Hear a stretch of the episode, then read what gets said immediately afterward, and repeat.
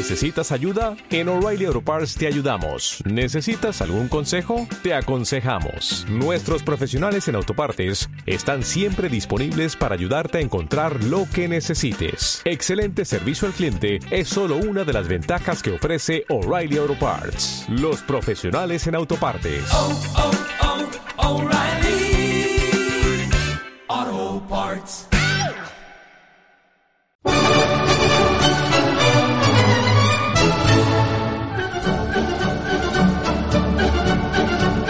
Bienvenidos a El Mundo en 20 Minutos. Cada día un análisis valiente y diferente de la actualidad, sin medias tintas, sin complejos. El Mundo en 20 Minutos es un podcast de Santiago Fontenla.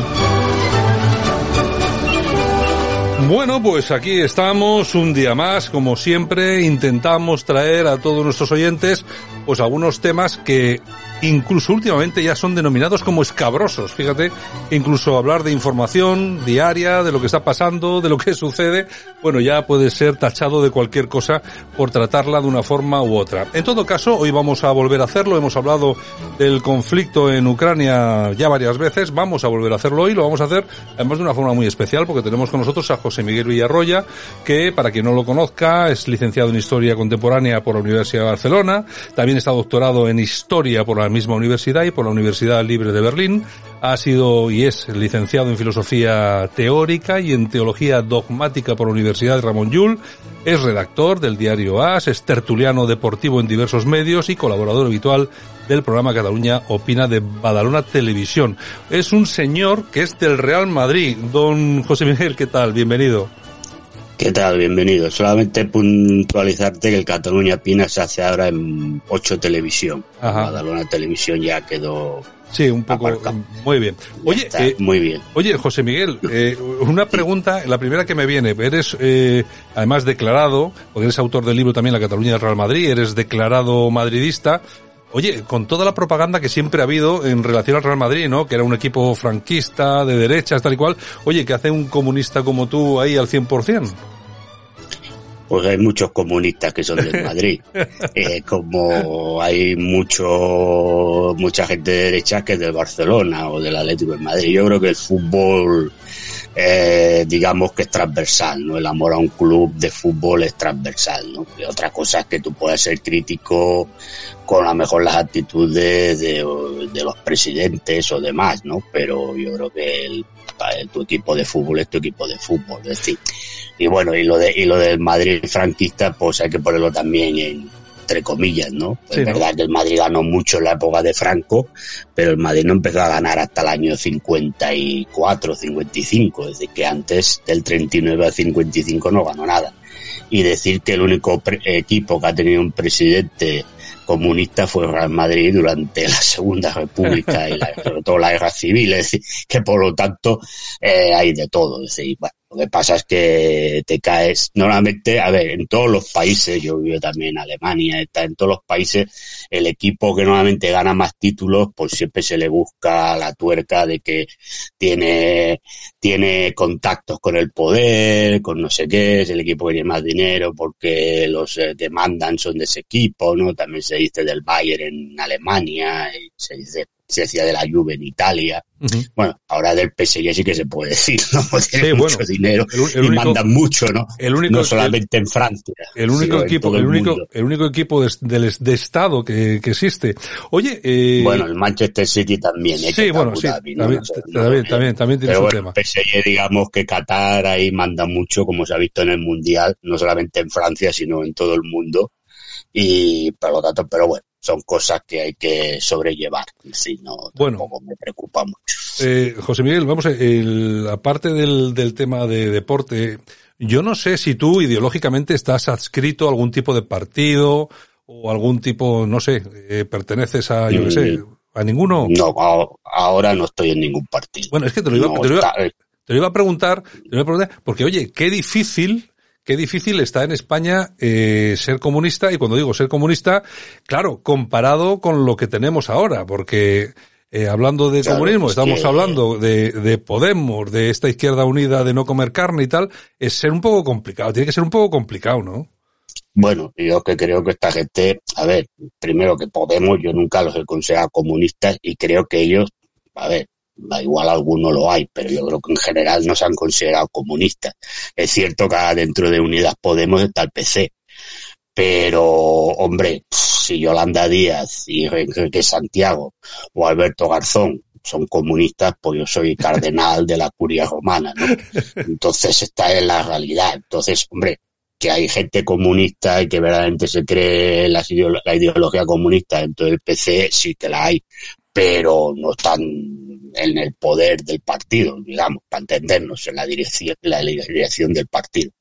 Y luego es verdad pues que quedan pues grupúsculos fuera de lo que es toda esta órbita de Podemos y demás, pero también son minoritarios, no estoy no porque sean minoritarios, porque a mí esto me da igual, sino porque yo hace ya muchos años que decidí no estar en ningún sitio, yo tengo mi ideología propia y ya está. ¿Entiendes? Y no es por nada. Yo, yo, yo, quería, yo quería empezar con esto porque como vamos a hablar de Rusia y de Ucrania, para más o menos para dejar las cosas más o menos claras y lógicamente todos los oyentes ya saben nosotros de, de qué pie cojeamos, que no, tampoco vamos a engañar a nadie, igual que tú no engañas a nadie, pero sí, es, sí, es, sí es cierto que um, últimamente estamos viviendo una situación que nos parece paradójica, pero me gustaría empezar contigo un poco por el principio y preguntarte, porque tú eres especialista en estos temas, eh, y vamos a, vamos al tema que yo creo que es muy importante, porque hasta ahora, como tú hubieras dicho hace un momento, estamos soportando, aguantando la propaganda y no hay peor cosa, me da igual de qué ideología sea cada uno,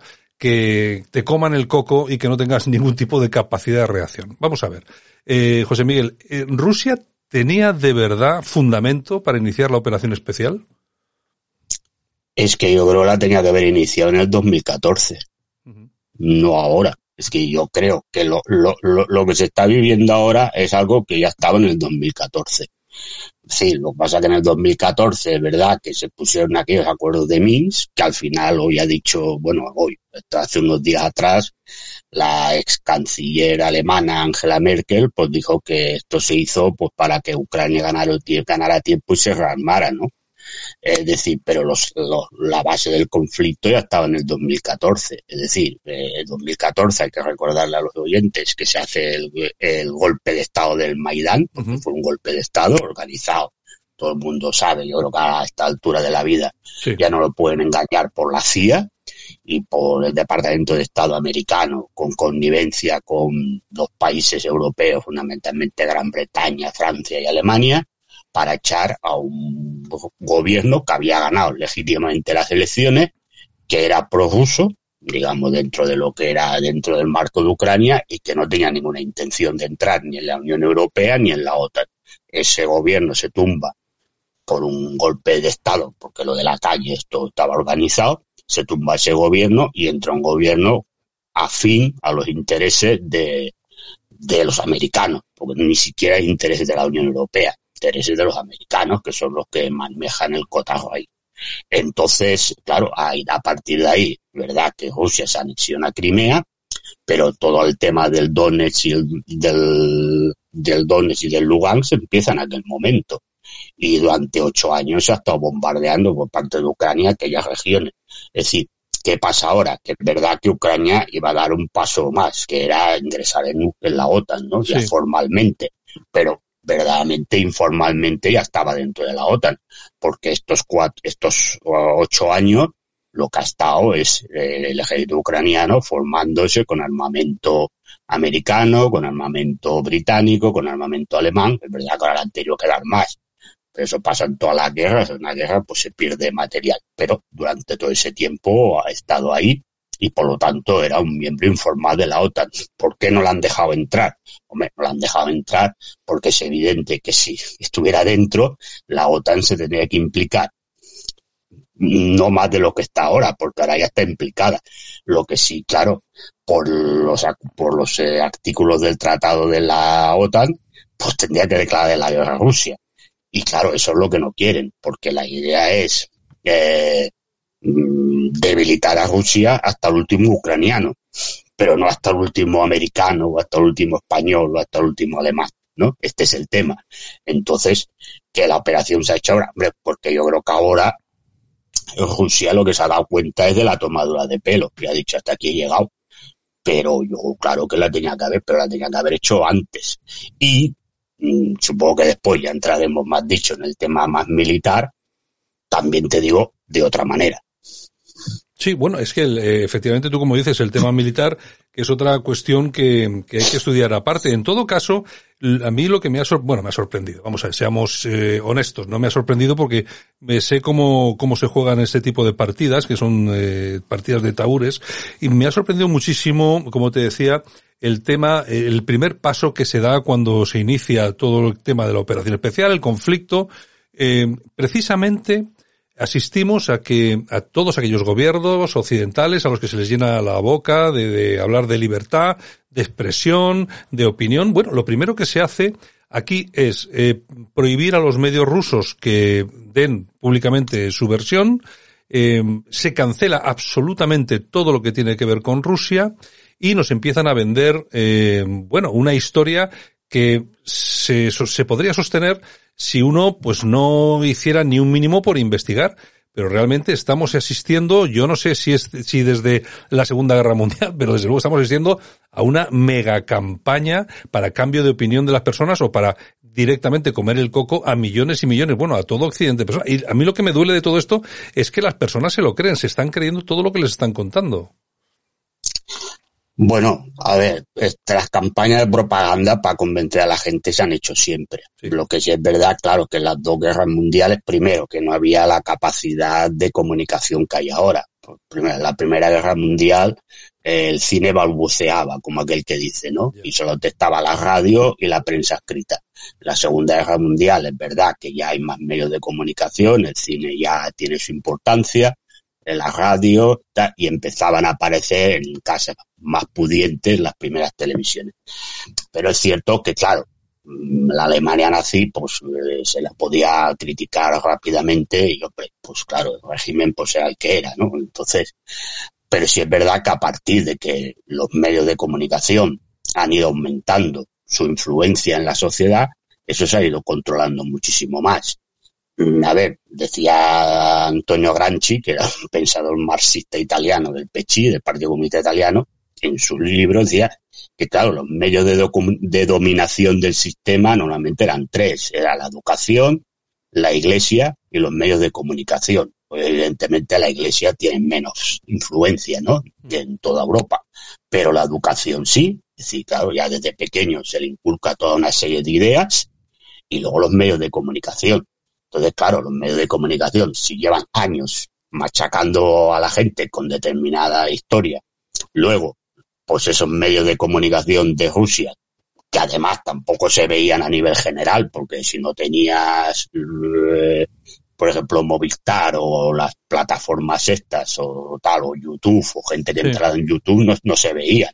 Pero claro, ya la hacen para que, claro, porque si ahora yo lo veo y y meto en Twitter o en el Facebook o en el Instagram pues un trozo, pues a lo mejor lo ve más gente. Bueno, esto es claramente, pues es lo que decimos. Entonces, eh, cuando tú hablas de libertad, la libertad es la libertad de decir lo que quieran que digas. En el momento en que tú dices algo que no se quiere que se diga, pues eso ya se ha inventado la Unión Europea, porque es un invento, que eso lo han, lo han aplicado luego los demás países de la Unión Europea, que que forman parte de la Unión Europea, que son las leyes, la ley esta de seguridad nacional, ¿no? Entonces, claro, la ley de seguridad nacional, es decir, no, es que esto se prohibirá las fake news. Entonces, ¿cuáles, qué son las fake news? ¿quién dice, quién dice, quién dice lo que es verdad y mentira? Claro. fake news, claro. Entonces, como ellos dictaminan lo que es verdad y es mentira, pues mire, todo lo que sale de ahí o dicen estas personas es mentira. Entonces, ¿cuál es el tema? Claro, ahora el tema de la guerra es verdad porque se ha diluido, la gente ya se ha ido cansando, pero al principio, hombre, mm, yo por las redes sociales, no solamente yo, sino gente que apoyábamos abiertamente a Rusia, pues nos han tildado de estar comprados por el oro de Moscú, que si Putin nos había pagado un chalet, que si no sé qué. Bueno, todas estas cosas que sirven pues para un poco eh, poner en, en, cuestión lo que tú dices y la gente que te lee o te ve por televisión o te escucha en la radio te lee en algún sitio y decir, bueno, claro, sí, este defiende a Rusia, pero claro, que le tiene el cheque detrás. cuando dice, bueno, y los que salen defendiendo a Ucrania no tienen el cheque detrás. Primero que no tengo ningún cheque detrás. A mí no me paga Rusia nada, ni Putin, ni, ni nadie. Si no me paga la empresa que voy a trabajar. Punto. Sí, si, si la empresa cobra de Putin, pues que lo diga la empresa. Yo no cobro de Putin, ni de Rusia, ni nada. Si hay alguno que cobra, no lo sé, ni me, me ocupa ni me preocupa. Yo defiendo mis ideas, defi- defiendo lo que pienso y siempre he dicho lo que he pensado. Entonces, pero claro, eso mismo que tú aplicas a decir, eh, hay gente que cobra de Rusia, decir, bueno, pues, hombre, no de Ucrania, porque Ucrania no creo que pague a nadie, porque no tiene, pero supongo que los que apoyan a Ucrania sí que pagarán a gente para que defiendan los rollos patateros, ¿no? Entonces, pero bueno, esto, entonces la gente, ¿por qué? Porque también luego se ponen imágenes, ¿no? Bueno, que estos son lamentables, ¿no? Es un bombardeo ahí, ves unos niños muertos y tal, Claro. claro, esto es lamentable, ¿no? Entonces, claro, se pone y se busca, pues aquello, ¿no? El, eh, la entraña de la gente, oh, qué malvados, fíjate qué malvados son los rusos que han bombardeado esta ciudad, se ha muerto aquí un niño, ¿no? Porque tú fíjate que cada vez que informan de un bombardeo ruso, siempre acaban diciendo, ha provocado X víctimas, una, un niño de nueve años, una, un niño de ocho años, una, un, una viejecita, ¿no? Que son lo que a la gente le, le golpea, ¿no? Niños o la viejecita. Entonces, bueno, pues esto es una manera, pues, de comerle el tarro a la gente. Entonces, claro, ¿qué se vende? Putin es un personaje lamentable de la vida, que quiere ser el nuevo zar, que quiere reconstruir el imperio zarista, si soy yo que soy comunista, pues es que quiere constru- reconstruir la URSS. Yo a veces le digo, hombre, pues ojalá reconstruyera la URSS, ¿no? No solo geográficamente, sino también ideológicamente, ¿no? Porque no es el tema. Pero me refiero que este es, esta, es, esta es la historia, ¿no? Entonces, claro, a la gente le han comido el tarro, pero ya llevan muchos años comiéndole el tarro. No solamente en esto, sino en todo un montón de cosas. Entonces, bueno, pues la gente, y la gente también llega un momento que tampoco tiene ganas de pensar. Sí, la mayor parte de la, mira, yo creo que hay mucha población que tampoco se cree el rollo. Lo que pasa es que no se, no se quiere enfrentar. Claro. Ya está. Es decir, hay una parte de la población que se traga todo lo que le echen, pero todo.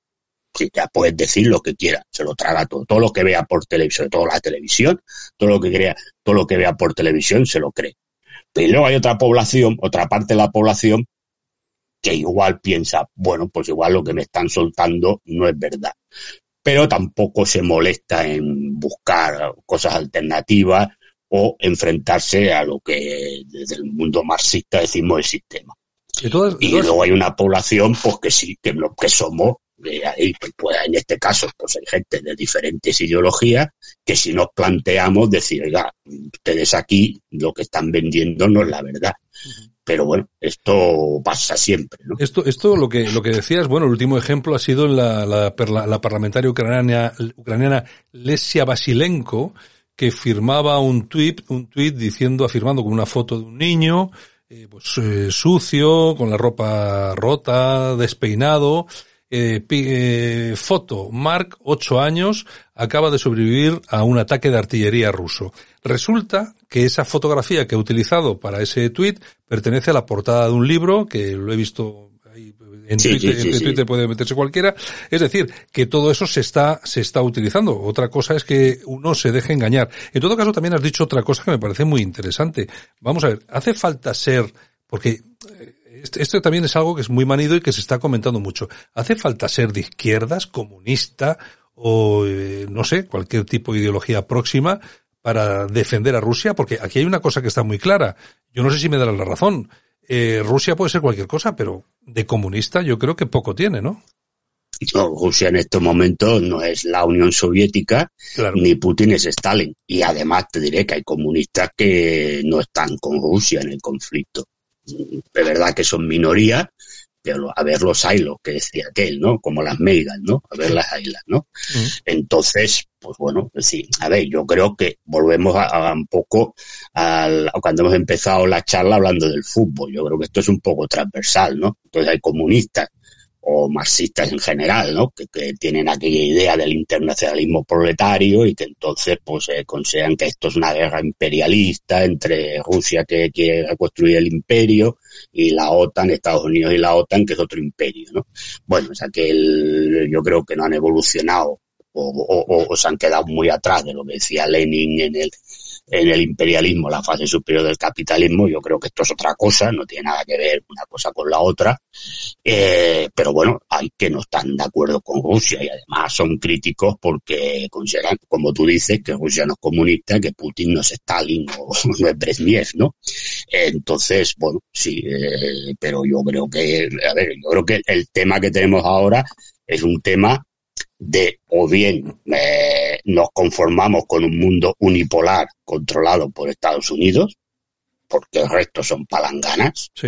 sí, vamos a decirlo así de claro, o un mundo multipolar donde eh, la- las relaciones mundiales pues estén en varias bandas y no tengamos que tragar solamente lo que venga desde Washington, ¿no? Yo creo que es lo que se está jugando.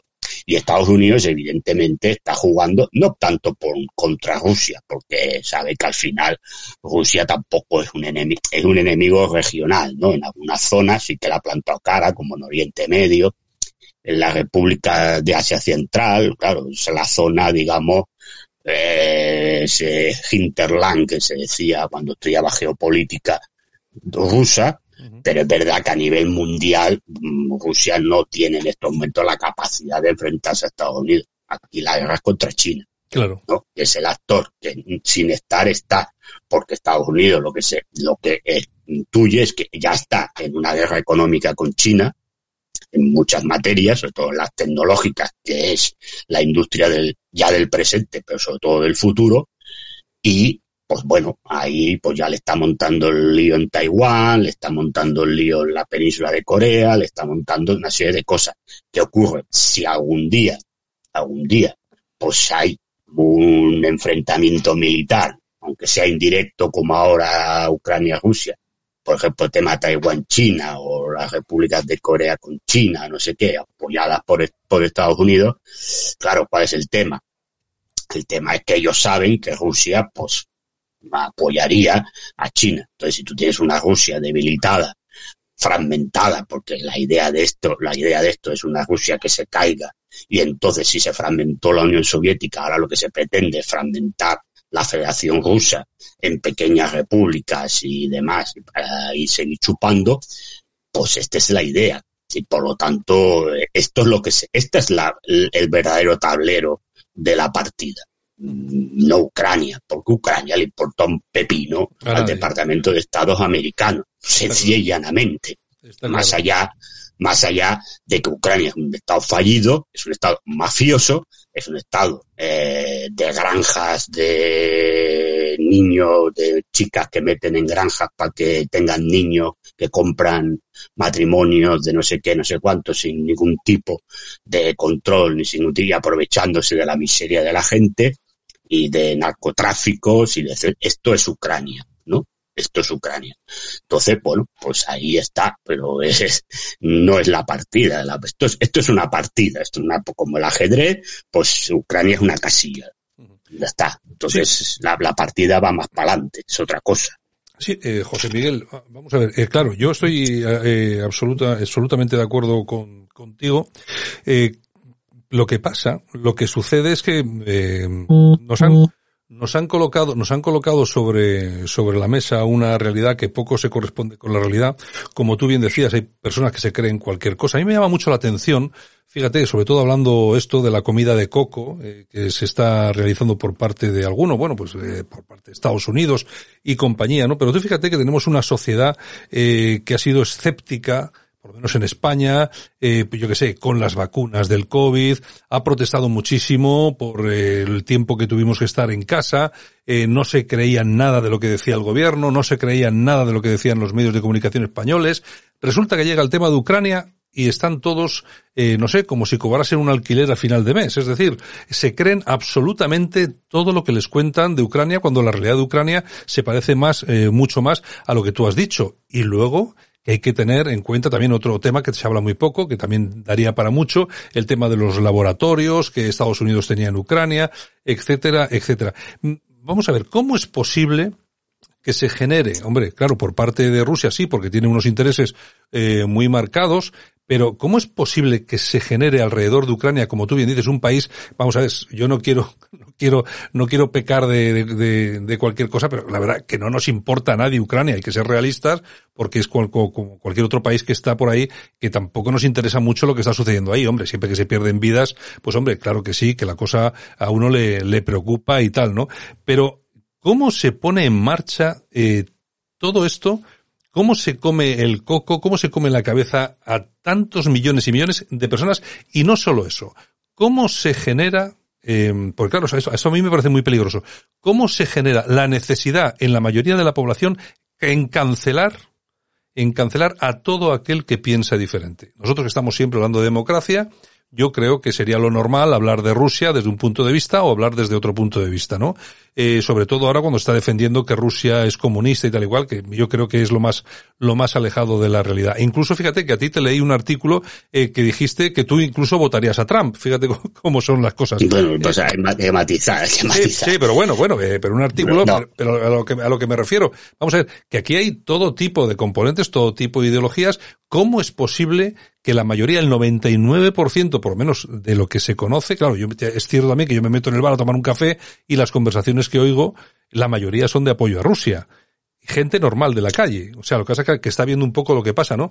Pero, eh, ¿cómo nos defendemos de, de todo esto, eh, José Miguel? Porque me parece gravísimo que estos gobiernos tengan la capacidad de eh, de anular cualquier pensamiento disidente, me da igual, eh, que sea de derechas o de izquierdas. ¿Cómo se hace frente a esto?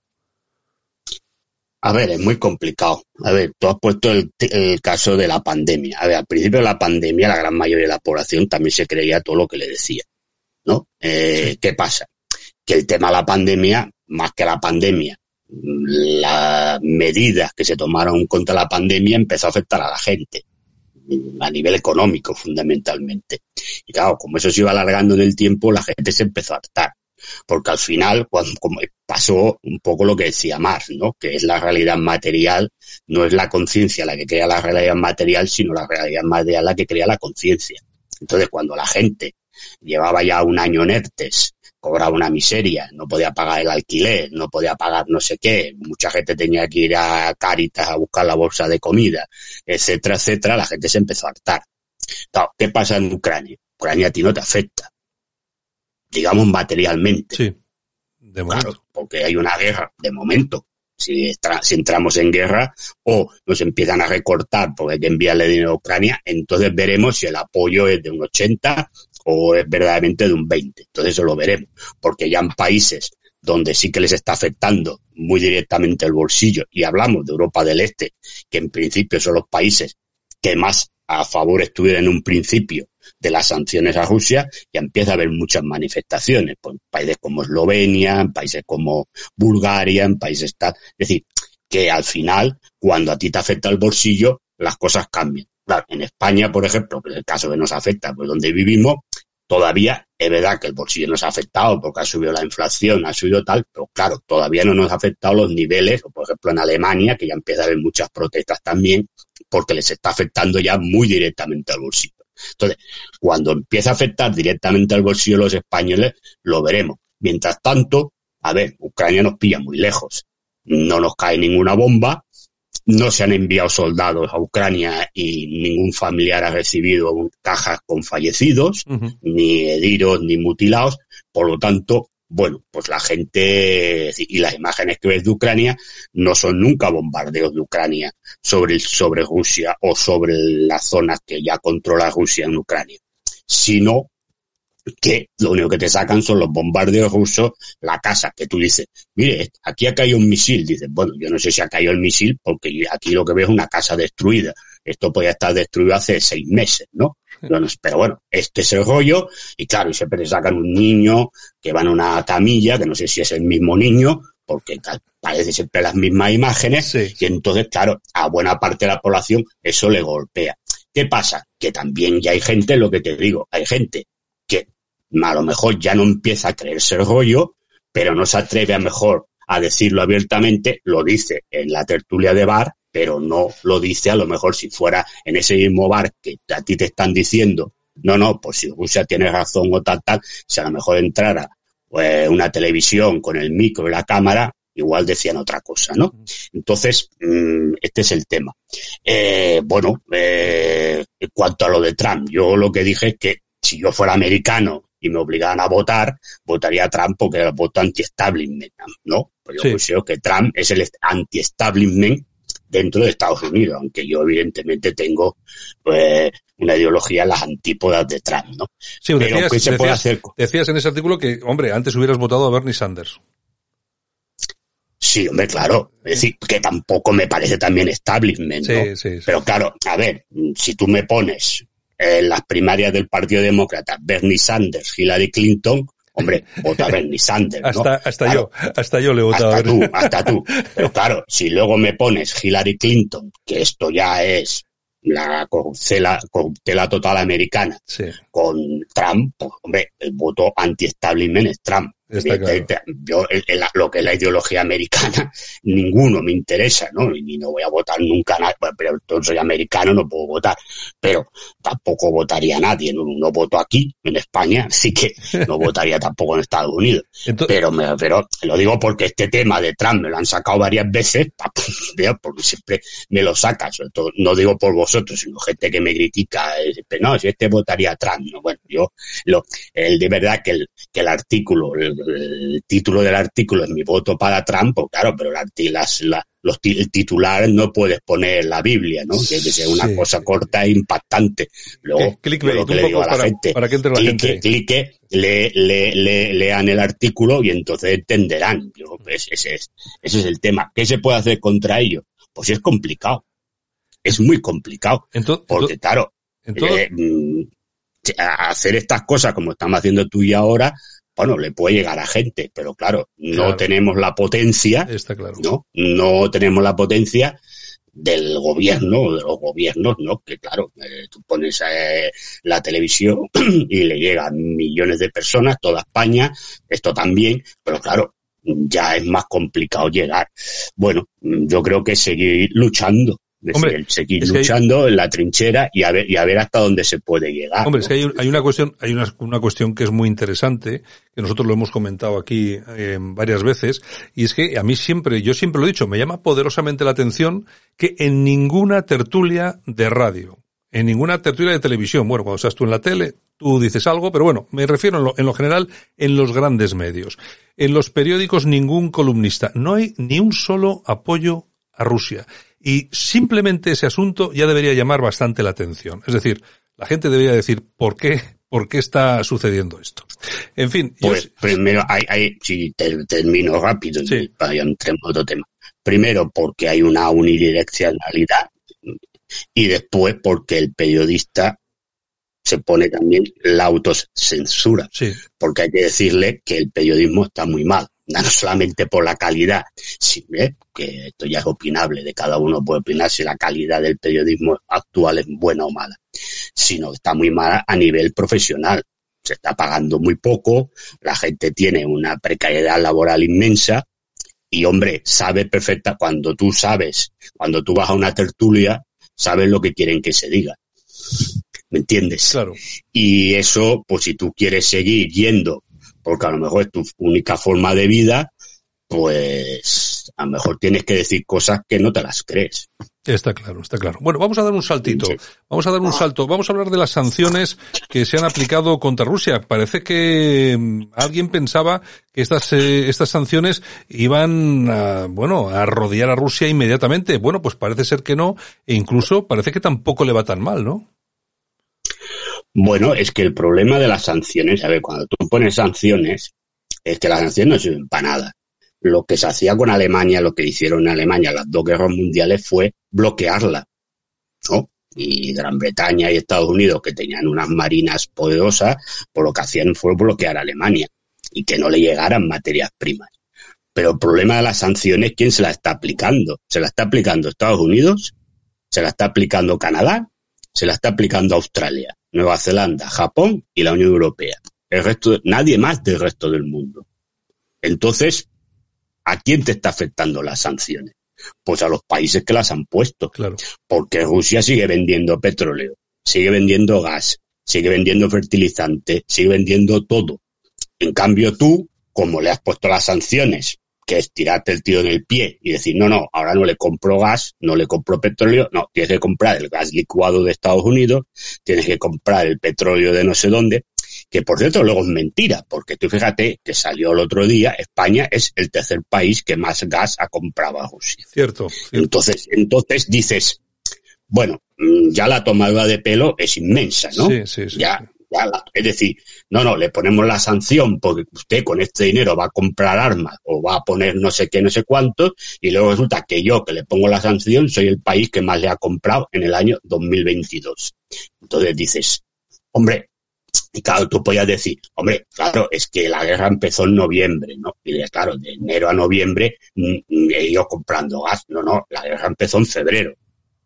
Y claro, si usted es el tercer país que más gas le ha comprado a, a, a Rusia, después, no te lo pierdas, de Estados Unidos y China, Claro. claro, China la puedes entender, pero que Estados Unidos, que es el alma mater que mueve las marionetas por detrás, es el que más le ha comprado, dices, hombre, pues verdaderamente ustedes no están tomando el pelo, Claro, ¿no? que, está, directamente. que está pasando, ¿no? Porque claro, ¿Qué está esto- pasando? claro, la definición de lo que está sucediendo es muy sencilla.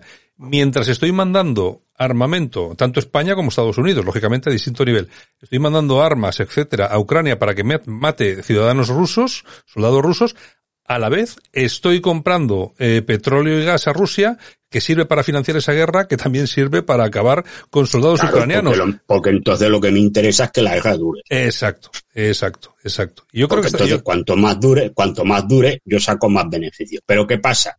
Claro, que hay determinados países a los que sí que le ha jodido, con perdón de la expresión, en la sanción, por ejemplo Alemania. Porque Alemania, claro, eh, Alemania el 90 y pico por ciento del gas le venía de Rusia, por el Nord Stream. sí. Entonces, fíjate que el Nord Stream se cerró a medias, porque cerraba entero, pero claro, luego lo bombardearon, ¿no? El Sí. Que yo, bueno, lo más es decir, hay que ser tonto para no saber quién fue. Está ¿eh? claro. Bueno, claro. entonces eso, eso lo bombardean. Entonces, claro, hasta Alemania sí que la han fastidiado, porque Alemania ahora sí que se ve obligada a comprar gas licuado de Estados Unidos, con lo cual eh, los productos alemanes se han encarecido. Las industrias alemanas, muchas están paradas, que veremos qué pasa con Alemania, vamos a ver qué pasa, cuidado Alemania, ¿eh? Eh, están paradas y, claro, Alemania vivía de la exportación, es decir, su, su riqueza venía de la exportación porque podía producir muy barato, porque el coste de la energía con el gas ruso le era muy barato. Ahora la energía en Alemania se ha quintuplicado respecto al principio, porque tiene que traer gas licuado de Estados Unidos, que es el triple de caro. Con lo cual, los productos alemanes ahora se venden más caros en el mercado, por lo tanto no se compran, porque, claro, si tú tienes una silla, bueno, tú tienes un, una nevera que antes eh, los alemanes te lo vendían, por ejemplo, a 10 euros, ya te la venden a 20 y tienes la china que te la vende a 5, pues le compras la china, ¿no? Aquí la gente vamos a donde vamos. Entonces, ¿por qué? Porque la idea de Estados Unidos es cargarse la Unión Europea. Por- No cargársela como tal, sino que la Unión Europea esté supeditada a los Estados Unidos. ¿Y cuál es la manera de supeditarla? Pues, por un lado, Gran Bretaña ya se ha ido, porque pies creo que han hecho bien, porque aunque luego son pelotas num- number one de los americanos, pero bueno, hacen bien que se han ido. Pero claro, ¿a quién debilitas?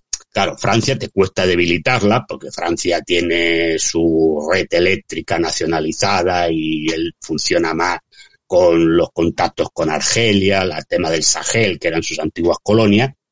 Pero claro, Alemania, que es el motor económico de Europa. Tú te cargas a Alemania y tú tienes a Unión Europea a tus pies porque la potencia económica se ha muerto. Es decir, que Estados, aquí el el- el win-win, como dicen ahora Sí. los jóvenes, Sí, sí. es Estados Unidos. Ajá. Está- Hasta ahora, ¿eh? Luego- hasta ahora. Luego veremos, porque esto va para largo, veremos cómo termina. Pero hasta ahora, el win-win es Estados Unidos. Porque el win-win, es decir, eh, el mayor inversor, sí, sí, le está mandando mucho dinero a Ucrania.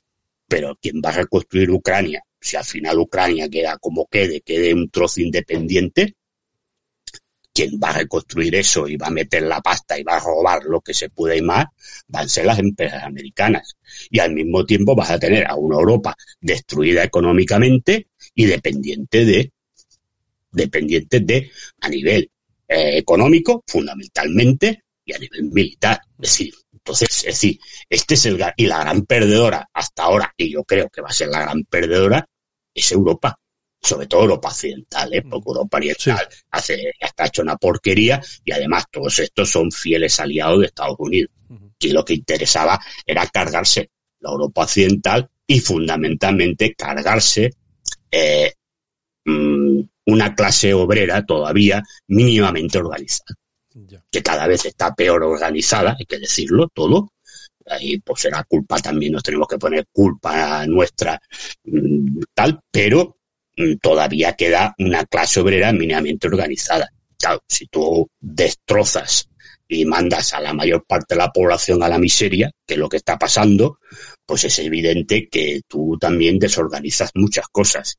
Y entonces, pues puedes hacer todas estas aplicaciones, porque aquí eh, tampoco nos olvidemos que detrás está todo el rollo de la Agenda 2030, de todo el rollo de las estas ideas globalistas, estas historias que nos están colando poco a poco, que ya empezaron con la pandemia y continúan, unas ya se han ido implementando mucho más, otras se van implementando poco a poco, porque, claro, implementarlas de golpe, pues sí que puede generar rechazo de la población, pero si lo vas implementando poco a poco, al final la gente se va acostumbrando a ello. claro. Y ya, claro, cuando la implementas del todo, ya la gente pues piensa, bueno, sí, ya lo hacíamos, ¿no? Estas cosas, ¿no?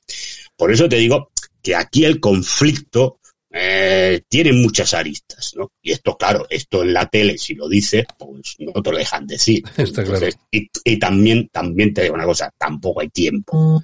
tampoco hay tiempo. Está claro. Porque te dan un tiempo, te dan un tiempo muy limitado. Es yo este discurso que te he hecho ahora, en la tele no lo podría hacer. Sí, no, no, Pero ya no, no, solamente porque, no, no, ya no solamente por el hecho de que me cortarían porque estoy levant, encendiendo conciencia. No, no, porque tienes un tiempo porque te viene la publicidad, porque te interrumpe el otro de al lado, que sí sí que te interrumpe para que la gente no te escuche. Es decir, es muy complicado. Por eso te digo que llegar a mucha gente es complicado. Está claro. Si está claro. de lo, de lo que yo digo, pues mira, si me escuchan mil y de los mil hay diez que llegan a la conclusión de que tengo razón, pues mira, esto, Es todo, como, todo, decía, todo un éxito. como decían los, los, los cristianos primitivos, ¿no? Van plantando la semilla de la mostaza, ¿no? Que dice el Evangelio, y a ver si crece, ¿no? Oye, Bueno, va- vamos, esto, pues ya está. Vamos a dar un, vamos a dar un salto, vamos a hablar de tema, si te parece, de tema militar, porque aquí también es otra de las cuestiones que venimos escuchando desde hace mucho tiempo. Ucrania está ganando la guerra, en Rusia pierde la guerra. Bueno, vamos a ver, yo, eh, lógicamente, soy, eh, soy consciente de que ese debate está abierto, pero creo que tampoco hace falta dar demasiadas vueltas para saber cómo están las cosas. Dibújanos tú un poco, desde tu punto de vista, cómo está la situación militar ahora, ahora mismo. Mira, para eh, exponer, para que la gente piense que yo hablo de temas militares y soy el, un experto de estos que salen por la tele que no tienen ni idea de nada. A ver, yo, no, no, te digo, yo soy especialista en historia militar y yo vivía en la República Democrática Alemana eh, y yo daba clases de historia militar que estaba escrito al Ejército Popular de la República Democrática Alemana con el grado de coronel honorario, ¿eh? porque yo no, no, que tenía nacionalidad alemana, pero a mí me saltaron grados simplemente porque para poder ser profesor en la universidad y además daba clases a oficiales de Estado Mayor. Por lo tanto, mm, algo de estrategia militar Algo sabes. sé y además eh, ya que tanto citan a Clausewitz eh, como el pensador militar etcétera y aparte hay que decir que cuando volví también escribía para la revista de defensa del ejército español ¿eh? es decir que el ejército Sí. español también me ha utilizado para poner artículos y demás Curiosamente, en la época del Partido Popular y cuando entró el PSOE me echaron. Pero bueno, es decir, eh, todo hay, ¿no? Eh, bueno, lo digo, a ver, no lo he hecho para presumir, sino para decir que lo que digo, tengo una base de conocimientos para decir. Sí. Bueno, yo me baso siempre, claro, a ver, escuelas de militares hay muchas y teorías militares hay muchas. Yo como he vivido en Alemania y he creado, pues siempre he seguido la escuela alemana ¿no? Entonces, a ver, como aquí se ha citado a Clausewitz muchas veces para hablar de que Rusia perdió la guerra y demás y no sé cuántos, a ver, y se cita aquella frase de que Clausewitz decía que la, la guerra es la política seguida en otros, en, en otros medios. Lo que es cierto es que la, la guerra, el objetivo de la, el objetivo político que tú tenías antes de empezar la guerra tiene que ser el objetivo final de la guerra. Pero para ganar la guerra tienes que destruir al enemigo. ¿No? Y esta es la máxima de Clausewitz, que es lo que no se dice en la segunda parte. Luego no voy a entrar a explicar cómo Clausewitz dice qué tal. A ver, yo no sé qué objetivo político tenía Rusia, porque no lo ha dicho. Entonces yo no sé si Rusia lo único que pretendía al entrar era provocar la caída del gobierno Zelensky, que entrara otro gobierno más proclive a Rusia, se firmara una paz, eh, garantizando que Ucrania no iba a entrar a la OTAN eh, y que le diera una serie de autonomía a las regiones del Donetsk y del Lugan, no sé si ya anexionadas a Rusia o en principio quedaran como eh, regiones autónomas independientes y con el tiempo entran. O sea, no lo sé, porque Rusia nunca ha dicho nada, por lo tanto no sabemos cuál era el objetivo de Rusia a nivel político. Entonces, lo que sí es, si ese era el objetivo, digo, lo pongo en condicional, si ese era el objetivo político, pues no lo ha conseguido. No, es decir, desde el punto de vista militar, no lo ha conseguido. ¿Por qué no lo ha conseguido? Porque Zelensky sigue y ya está.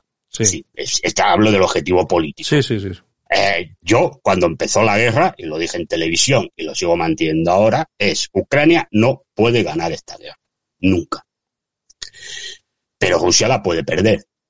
Entonces hay gente que dice, hombre, esto es un oximorón, ¿no? Porque claro, si gana Rusia, si pierde Rusia, gana Ucrania. No, porque yo, como te he dicho antes, esta guerra no es Ucrania-Rusia. Es OTAN, Estados Unidos, bueno, Estados Unidos, OTAN, Rusia. Entonces, mm, Rusia puede perder la guerra. Claro, la puede perder por eh, el sentido de que esto se alargue muchísimo y como decía Clausewitz, a cuanto más se alarga la guerra, los imponderables de la misma van aumentando, ¿no? Y entonces cosas que tenías planificadas o que pensabas que ibas de una manera u otra, pues, eh, pues pueden cambiar y lo que hoy es blanco y parece que es blanco para ti, mañana se pone negro, ¿no?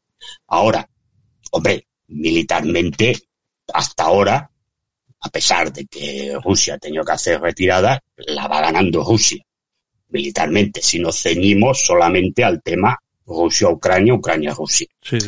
Las, las retiradas rusas que se han hecho, bueno, es que las retiradas rusas que se han hecho, se han hecho porque vuelvo a Clausewitz. Eh, no puedes ocupar toda la, ni siquiera toda la zona que, habías, que has ocupado con 300.000 hombres. Ya está, porque por muchos drones, por muchos misiles, por muchos aviones, por mucho que tenga, los territorios se ocupan con infantería. está claro. ¿Eh? Entonces, tú con 300.000 hombres no puedes mantener un frente de una amplitud eh, desde Crimea hasta Kharkov. Eso es imposible.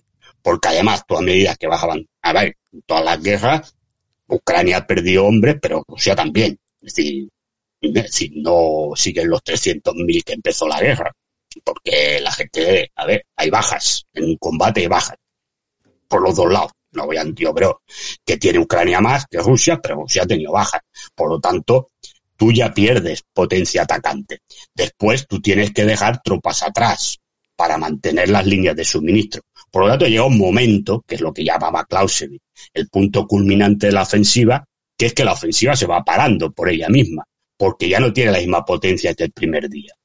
Y como llega un momento en que tú mm, ya no llegas, es decir, llega un momento en que Rusia estaba, tenía todas las tropas en línea.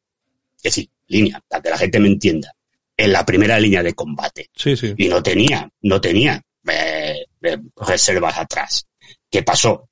Bueno, que Ucrania ahí sí que fue lista, bueno, Ucrania, supongo que ahí fue Estados Unidos y Gran Bretaña, yo creo que hay más Gran Bretaña que Estados Unidos, porque son más inteligentes los ingleses que los estadounidenses, y le engañaron, porque empezaron como atacando por eh, Gerson, eh, Rusia, como no podía mantener todo el frente por el tema de, te digo, por el tema que no tenía suficientes tropas, envió tropas de la zona de Kharkov al sur, y entonces la, la, ofensiva gorda se la hicieron por Jacob. ¿Qué pasó? Pues claro, que no tenía tropas para defender. Ni tenía tropas en la retaguardia para poder haber hecho un contraataque. Y en el tema de Gerson, yo creo que lo que han visto es que esto estaba fuera del Dnieper y que no tenían hasta ahora suficientes tropas para defender ese saliente y lo que se hace, que eso se ha hecho en muchas guerras, es abandonar para cortar la línea de frente. Esto es militar. Yo creo que con la gente que ha llegado, ahora también te digo una cosa, con los 300.000, que es eh, la, los que han, han movilizado ahora, tampoco vamos a ningún sitio. Porque yo te digo una cosa, mmm, la guerra terminará cuando se ocupe toda Ucrania. Y entonces, para ocupar toda Ucrania, tú necesitas como mínimo un millón de hombres, un millón y medio. Sí, son cifras espectaculares. Claro, sí, sí, pero es que los alemanes las utilizaron para ocupar toda Ucrania y casi no la ocuparon, hasta el 42 no la ocuparon. Es decir, claro, porque Ucrania es inmenso, ¿eh? Sí, sí. Claro, es un país inmenso. Entonces, claro, es decir, mmm, es que la guerra no la terminas hasta que no has destruido al enemigo. Y luego, a ver, ¿qué no ha hecho? Que yo y mucha gente le reclamábamos. Lo que está haciendo ahora Rusia, lo que tenía que haber hecho el primer día, que es bombardear las infraestructuras básicas. Sí, que eso es, extraño eso. que no, se, que no se hiciese desde el primer día, ¿no? Bueno, porque igual pensaban que sin hacerlo, pues eso no afectaba a la población civil, entonces a lo mejor, pues el gobierno de Zelensky o quien ya te digo, ya, yo no sé lo que pretendía Rusia, yo hablo, ahora que estamos hablando del aspecto militar, te hablo del aspecto militar. Eso se tenía que haber hecho el primer día.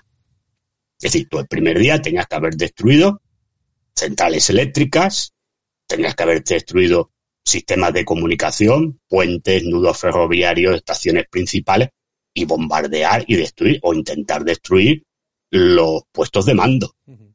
Y es decir, pues en Kiev, sí. no digo arrasar Kiev, ¿eh? pero en Kiev los sitios que tú sabes que está el gobierno, que está el parlamento, que está el Estado Mayor, eh, sitio donde de, de, las tomas de decisiones, tienes que destruir esto te lo decía Clausewitz y Napoleón, ¿eh? no estamos Oye, hablando de que ahora esto se lo haya inventado alguien, esto Oye, te lo decía José, en el siglo XIX. ¿eh? José Miguel, eh, ¿por qué no se, no, por qué Rusia no acaba Ukozelski? ¿Por qué no puede o por qué no quiere? Físicamente me refiero. Pues, bueno, no sé. Yo ahí tampoco desconozco. Es decir, supongo que igual, pero, a ver, mmm, ¿sabes qué pasa? si acabar con un líder, yo creo que también a veces le damos excesiva importancia a los líderes, ¿no? Sí. Y es verdad que en algunas circunstancias históricas los líderes sí que han sido importantes, ¿no? Por ejemplo, en Alemania, la época de la Segunda Guerra Mundial, verdad que si algunos atentados que tuvo Hitler, alguno hubiera salido eh, victorioso, hubiera sido exitoso, pues es posible que muchas cosas hubieran cambiado, porque los que venían detrás no tenían el carisma, ¿no? De Hitler, ¿no? En el caso de, de Alemania. Pero ahora yo creo que ya el tema no es eh, Zelensky. Yo creo que ya en la sociedad ucraniana, a ver, hay una parte de Ucrania que siempre ha sido muy antirrusa. Y ya en la época de los zares, ¿eh? no ahora, ya estamos hablando de la época de los zares. Entonces, bueno, puedes quitar a Zelensky, igual que te entras peor. ¿no? Sí. Entonces, yo no lo sé, si, ni sé si han estudiado eso, lo ha estudiado la FSB, que es lo que era la antigua KGB, ha estudiado el tema de eliminar o intentar eliminar, digamos, físicamente a Zelensky. Y sabes qué pasa, que también lo convertiría, si al final esa operación la hicieran, convertiría a Zelensky en un mártir. Y además, volveríamos al principio de lo que hemos dicho en la conversación. Entonces, todavía sería más fácil presentar a Rusia como un país terrorista, mafioso, asesino y demás, y sería más fácil convencer a la gente. Yo creo que Zelensky, como se retrata cada vez que habla, y yo creo que ya hay mucha gente que aún incluso, eh, digo de Europa, eh, e incluso que pueden apoyar a Ucrania, de Zelensky están hasta las narices, ¿no? Entonces yo creo que a veces hay gente que a dejarla, como decía el clásico, cocerse en su salsa, ¿no? Y que vaya haciendo la vaya diciendo payasadas y vaya diciendo tonterías. Yo, a ver, no quiero decir aquí faltar a nadie. Mi Zelensky me cae como una patada en ciertas partes, ¿no? Pero tampoco me quiero crear, pero hay vídeos que parece que el hombre se haya tomado alguna cosa rara de la Sí, vida, ¿no? sí, sí. Entonces, bueno, eh, yo creo que es mejor. Yo creo, tampoco creo eh, que lo hayan estudiado. eh.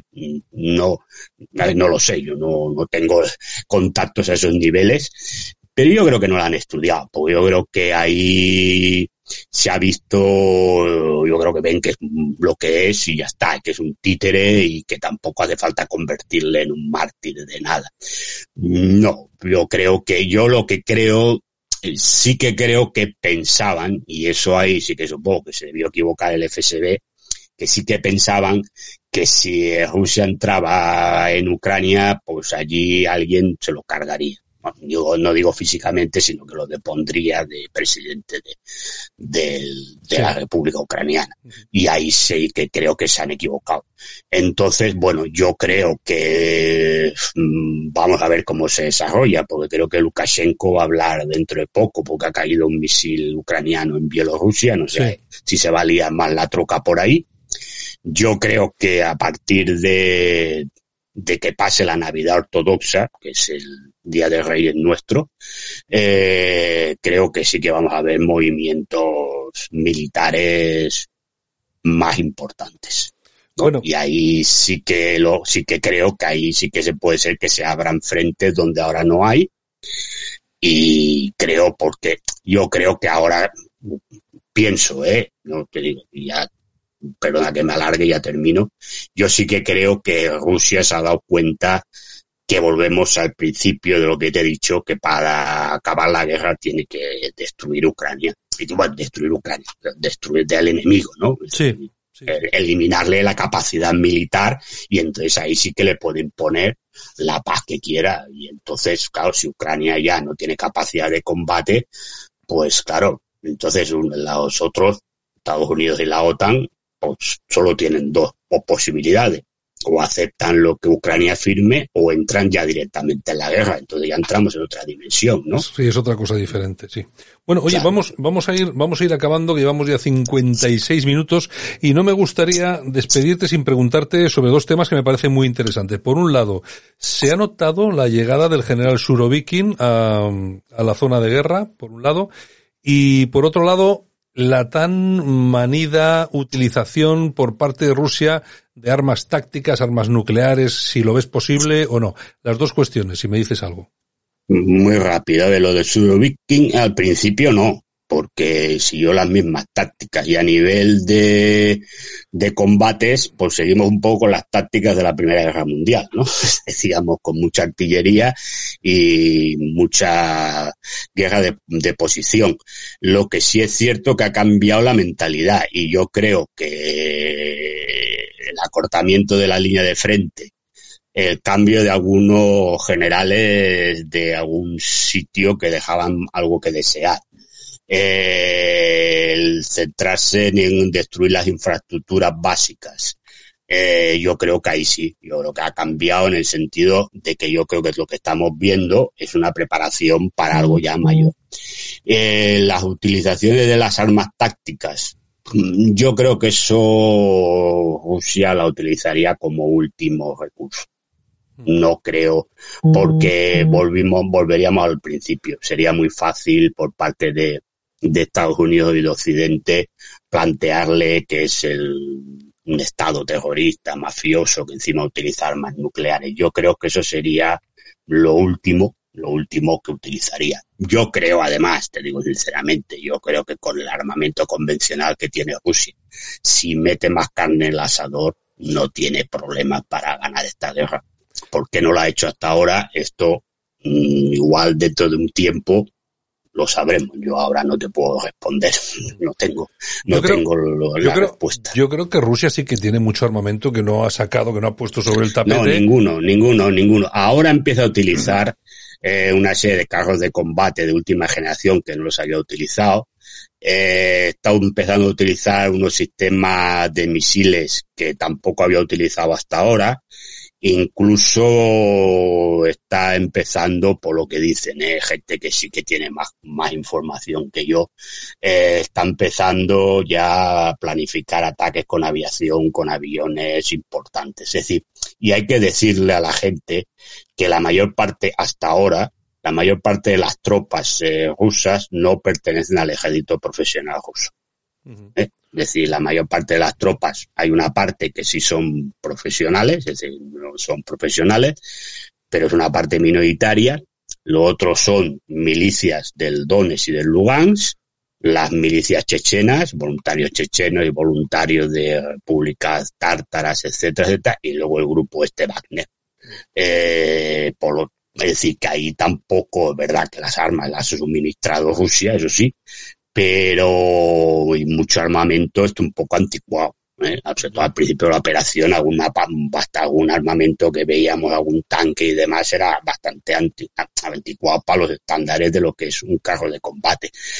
Ahora, ya el otro día ya aparecieron carros de combate ya de última generación, con lo cual por eso entiendo, entiendo que ahora la guerra va a dar un, un, un giro un giro diferente. Yo creo que la idea es un poco eh, tomar, porque si cae, si cae Balmuk, que creo que va a caer dentro de poco, eso le abre para ocupar Kramatorsk y Cimotir, que es Citomir, perdón, que son las dos últimas zonas del Donetsk o del Donbass que le quedan en manos ucranianas, por lo cual es lo que en teoría se podría decir que eran las regiones, más aparte la zona de Gerson que han dejado, y a partir de ahí, digamos que empezaría otra fase de la guerra que creo que iría ya por otro lado, no iría en combates. Yo creo que entonces sí que veríamos lo que los alemanes llamaban la Bewegungskrieg, que es la guerra de movimientos, y que bautizaron algunos los ingleses como la Blitzkrieg, ¿no? la guerra relámpago.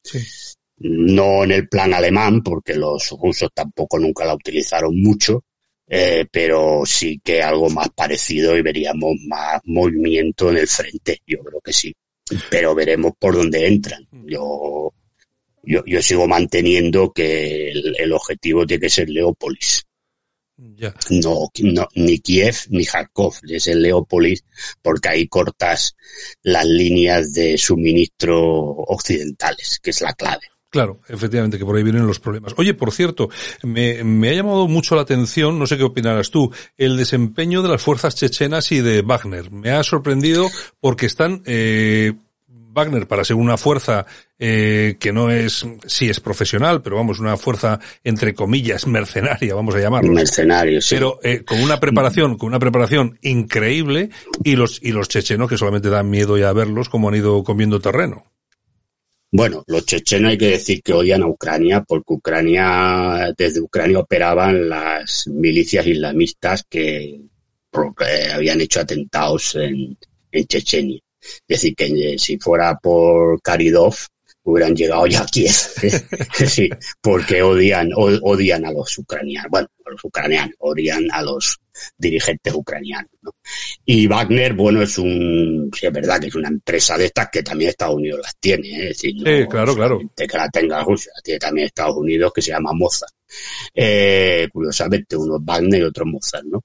Pero otros nombres. Eh, Estados, en Estados Unidos hay muchas empresas de estas, ¿eh? no solamente Sí, sí, sí, eh, y bueno, y esta gente lleva tiempo operando, porque ha operado en Siria, ha operado, por ejemplo, ahora estaban también en Senegal, creo que había problemas, en Costa de Marfil, eh, es decir, que llevan tiempo operando y son gente, bueno, a ver, se meten allí, son gente, mucha gente, a ver, ten en cuenta que mucha gente que está ahí en estas empresas, tanto en Wagner o las que tengan americanas, son ex perdón, son ex soldados, ¿eh?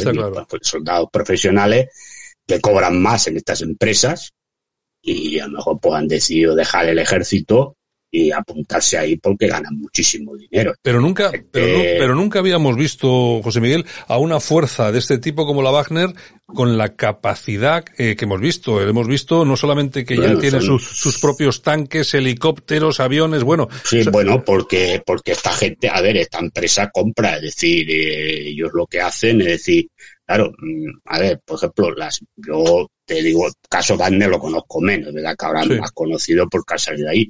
Pero yo estas empresas americanas, mm, la- mm, por ejemplo, eh, le- las normalmente las, a ver, normalmente las contrata el gobierno de Estados Unidos para ir a un sitio donde no le interesa enviar tropas Está claro. y entonces entran como una manera de, de para defenderla a una empresa. Entonces el tema es, pues mira, yo qué sé, Shell Petroleum contrata a una empresa de estas para proteger sus pozos petrolíferos porque hay una guerra de guerrillas en ese país, no sé qué, no sé cuánto.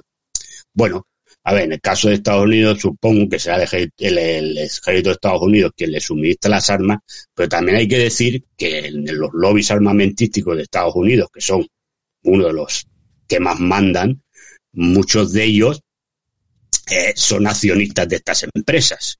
Por lo tanto, estas empresas tienen armamento, en el caso americano, ya te lo aseguro, tienen armamento de última generación que no tiene el ejército estadounidense. Ya. Es decir, y, en el, y yo supongo que en el caso ruso, en el caso de Wagner, supongo que, estas, que este grupo en estos momentos, o a lo mejor ahora ya no, porque te digo que ya están entrando armamento de última generación, pero yo estoy seguro de que en la buena fase del conflicto ha tenido mejores armas que los tropas eh, que entraron al principio rusas, porque son empresas que estos compran, como tienen que ir a zonas en conflicto, compran las últimas armas. Sí, Es sí. decir, eh, las últimas armas las tienen ellos. Es decir, eh, esto y luego los grupos estos terroristas que mm, mafiosos que, que se dedican a eh, en, la- en- en el internet oscuro que se le llama, ¿no? Que puedes comprar eh, un misil nuclear. Eh, bueno, esto, todo esto lo tienen. Entonces estas empresas, yo imagino, caso de Bander, no lo puedo asegurar, pero en el caso americano, ya te lo aseguro, tienen las mejores arma- armas, las tienen ellos. Es decir, a veces va en los marines que los ves bajando con todo su rollo y no sé qué, no sé cuánto, y al lado hay una empresa de estas y tiene armamento que el ejército de Estados Unidos no tiene porque a lo mejor no lo puede pagar. Claro. Está claro. Y a lo mejor no lo puede pagar. Decir, que entonces este, este, este es el tema. Entonces, bueno, eh, vivimos estos tiempos un poco extraños. Extraños, decir, extraños. Entonces, sí, para decirlo, para decirlo de una manera suave, tenemos tiempos, vivimos tiempos extraños. Veremos, veremos por dónde va. Y de todas maneras creo que la guerra todavía le queda para acabar. Es decir, no para acabar en breve. Esto, Ok, esto va, bueno, esto- todavía, todavía depende. para, todavía para tiempo, sí. Dependerá de Rusia, dependerá de lo que ponga Rusia en el asador. Yo creo que si pone más carne en el asador, pues la guerra durará menos. Eso está claro, porque a ver, a ver, yo ya termino. Eh, el tema de las armas que se le envía, ahora se está hablando de los Patriot y no sé qué, no sé cuántos. A ver, tú puedes enviar las armas que tú quieras, pero las armas necesitan un tiempo para adaptarse a ellas. Tú no llegas allí y "Oh, esto no es una pistola, que yo te doy una pistola y a ver, haces dos clases de tiro y ya sabes cómo disparar la pistola. Claro, eh, un tanque, cuidado, un tanque hay que saber manejar un tanque, Claro, ¿no? claro, claro. Sí, tú no puedes coger a un señor que pasa por allí oiga, usted se sube aquí y lleve el tanque. No, a ver, tanque tienes que aprender eh, a manejar el tanque, habituar a, adaptarte cómo se maneja ese tanque, adaptarte eh, cómo se dispara el tanque, cómo se mueve y después otra cosa. Es decir, mm, una cosa es que tú lleves el tanque como apoyo de infantería, entonces puedes ir un tanque o dos tanques solo, o que tú utilices el tanque como el cuerpo blindado, que es lo fundamental para una ofensiva. Entonces, claro, tú para una ofensiva, eh, tú tienes que aprender la táctica de tanques, no solamente en compañías y en brigadas, sino también en divisiones. Es decir, que tienes que aprender el arte operacional de mover divisiones de, de tanques. Y eso no se aprende en, en un mes, Exacto. ni en dos, ni en tres. Eso tú necesitas casi un año.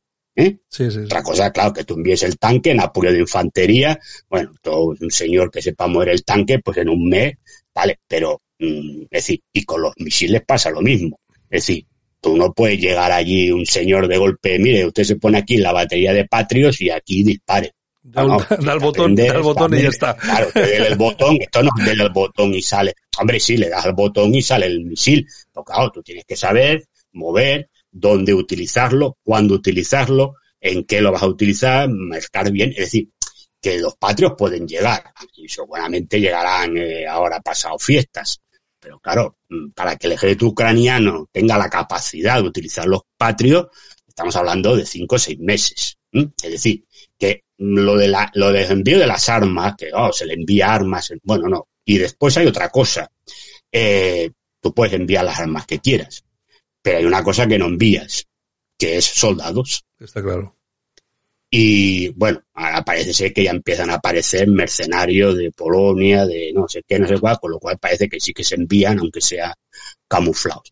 Pero llegará un momento en que si Rusia pone la carne en el asador, mm, Ucrania lo que va a necesitar son soldados, no tantas armas, porque claro, igual le llegan allí 100 tanques y solo tiene cinco personas para mover los tanques. Claro. Entonces ahí hay cinco tanques que funcionan o no, porque las tripulaciones de los tanques suelen ser entre dos, tres personas, en los modernos. Eh, necesitas, si no tienes gente, pues los tanques están ahí muertos de asco. Entonces, este es el problema. Por eso digo que Ucrania no puede ganar la guerra, porque Ucrania tiene una población limitada. Entonces, mm, claro, llegará un momento, y hablamos de población en edad militar, ¿eh? No estoy hablando de, de los 40 o 50 millones de habitantes que tenga, ¿no? ¿no? Estás hablando de la población en edad militar, en edad que pueda combatir. Claro, pues si luego ya puede claro, como los alemanes el último año que enviaban a los niños de 14 años y a los viejos de 80. Pero claro, eso es carne de cañón. Eso cuando lleguen al frente, primero que al primer bombazo salen corriendo todos y después que llevas a la gente a la muerte segura, porque claro, esta gente sin preparación y además sin capacidad física para moverse, eso está muerto. Por lo tanto, yo creo que Ucrania el tiempo corre en su contra. Y por eso digo, depende de Rusia. Por eso he dicho, vuelvo a lo del principio, Ucrania no puede ganar esta guerra, Rusia la puede ganar o la puede perder, según lo que haga. En fin, don José Miguel Villarroya, un placer haber estado este, mira, una hora y once minutos que hemos estado charlando sobre ese tema que yo creo es muy interesante, aunque lógicamente se queda en el tintero un montón de asuntos que también son interesantísimos ese tema, pero yo creo que ha estado muy interesante. Y nada, agradecerte que hayas estado con nosotros aquí, que nos hayas dedicado este, este tiempo, que sabemos que eres una persona que está muy liada. Y nada, agradecerte el análisis y oye, si no hay no hay una sin dos, no hay dos sin tres, así que te esperamos también por aquí. Eh, eh. Cuando quiera Santiago, pues el tema es eh, a, ver ajustar agendas, mm. que ahora empieza, digamos, la vorágine futbolística, y esto ya es la segunda parte de la vida, que si hay un momento en que podamos estar, pues para mí será un placer estar con vosotros y hablar de este tema o o de otros. Pues yo, no, tengo ningún inconveniente. Pues yo te lo agradezco enormemente, José Miguel. Oye, un abrazo muy fuerte y muchas gracias. Igualmente y feliz año para ti y para todos los que nos estén escuchando o vayan a escuchar el programa. Muy bien, un abrazo. Estás escuchando el análisis de actualidad en el mundo en 20 minutos con Santiago Fontella. Bueno, pues hasta aquí llegamos hoy, una hora y doce minutos que hemos estado con José Miguel eh, Villarroya hablando de temas muy interesantes. Estamos hablando del escenario Ucrania-Rusia, Rusia-Ucrania. Nos ha desvelado algunos temas que nos han llamado poderosísimamente la atención y por supuesto si podemos lo traeremos de vuelta. Un abrazo a todos, gracias por escucharnos.